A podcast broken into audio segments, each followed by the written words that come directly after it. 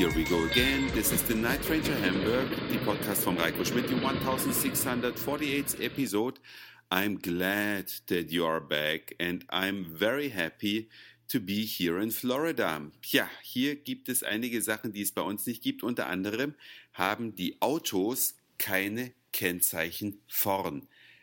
Aber das gilt nur, wenn sie in Florida angemeldet sind. In den anderen US-Bundesstaaten ist es so, dass die vorn und hinten ein Kennzeichen haben, wobei ich es nicht genau für alle Bundesstaaten weiß. Aber vielleicht gibt es ja den einen oder anderen Nachzug nach Hamburg hörer oder die Hörerin, die mir das genau sagen kann, ob es noch ein zweites Bundesstaat, einen zweiten Bundesstaat gibt, wo es vielleicht auch keine Kennzeichen von gibt. Aber das Interessante ist, dass dadurch die Autos einen anderen Charakter bekommen.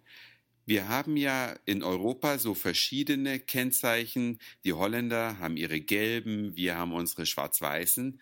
Und letztlich verschandelt ein Kennzeichen ja das Äußere eines Autos. Der Designer, der das Auto irgendwann mal geschaffen hat, der hat es auf jeden Fall so gemacht, dass es schön aussieht. Und ich hatte auch in Australien schon einen Audi gesehen, der vorn kein Kennzeichen hatte.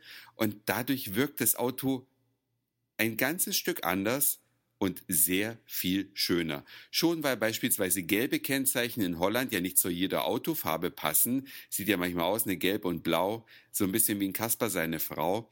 Und wenn man hier die Autos sieht, die haben eben vorn kein Kennzeichen, sie wirken dadurch anders. Ich persönlich finde es schöner, außer bei den Autos, die von vornherein eine Aussparung für das Kennzeichen vorgesehen haben. Da klafft natürlich eine Lücke. Man sieht, da gehört eigentlich ein Kennzeichen hin, aber es ist keins. Das sieht komisch aus, aber die meisten amerikanischen Autos sehen richtig gut aus. Ein paar europäische fahren ja auch rum. Ja, bei denen ist es so lala, aber vielleicht wird bei uns auch das Auto mehr oder weniger darauf hindesignt, dass es eben mit dem Kennzeichen vorn dran nicht ganz so hässlich wird.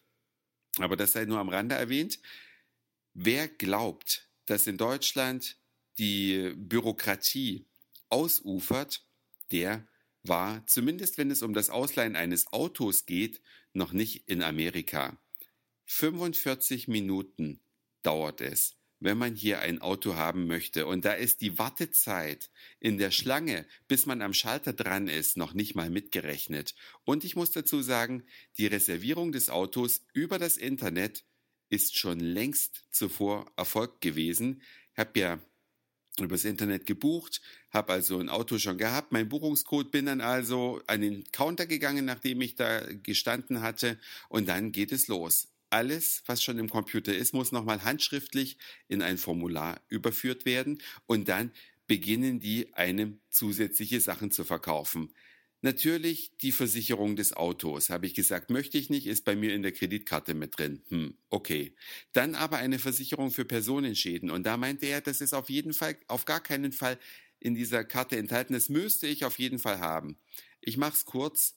17 Dollar pro Tag sollte das Auto kosten. Da wäre man also so auf 140, 150 Euro, äh, Dollar gekommen.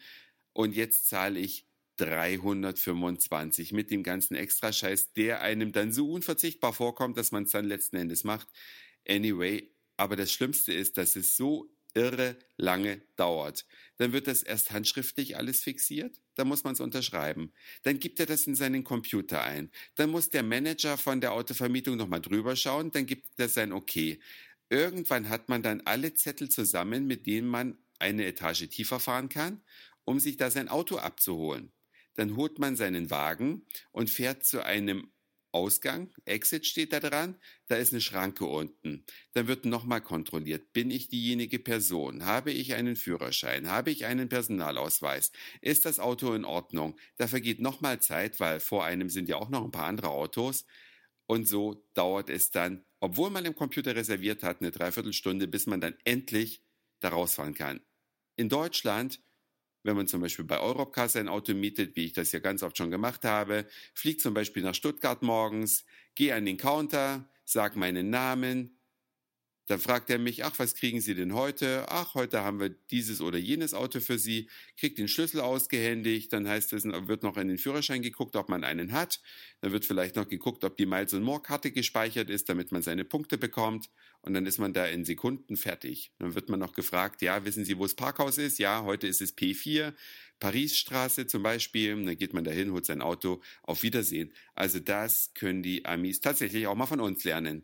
Ansonsten bin ich jetzt in einem total verrückten Ort gelandet, nach einigen Stunden Autofahrt, meist über Brücken. Man fährt die ganze Zeit über Brücken, dann kommt wieder eine kleine Insel, wieder eine kleine Brücke, wieder eine kleine Insel, wieder eine lange Brücke, wieder eine große Insel und irgendwann ist man auf der letzten Insel dieser Inselkette anbelangt. Na, wer errät, wo ich gerade bin? Der kann das gerne schreiben an nachtzug.email.de, als Kommentar auf der Homepage www.nachzugnachhamburg.de oder auch bei Facebook auf der Nachtzug nach Hamburg Seite posten, denn morgen verrate ich euch dann, wo ich bin. Das war's für heute. Dankeschön fürs Zuhören, für den Speicherplatz auf euren Geräten. Ich sage Moin Mahlzeit oder guten Abend, je nachdem, wann ihr mich hier gerade gehört habt. Und vielleicht hören wir uns schon morgen wieder.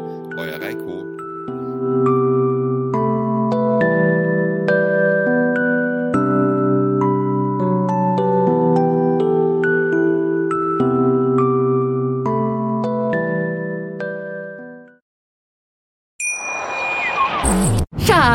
Bin neu verliebt. Was? Da drüben. Das ist er. Aber das ist ein Auto. Ja, eben. Mit ihm habe ich alles richtig gemacht. Wunschauto einfach kaufen, verkaufen oder leasen. Bei Autoscout24. Alles richtig gemacht.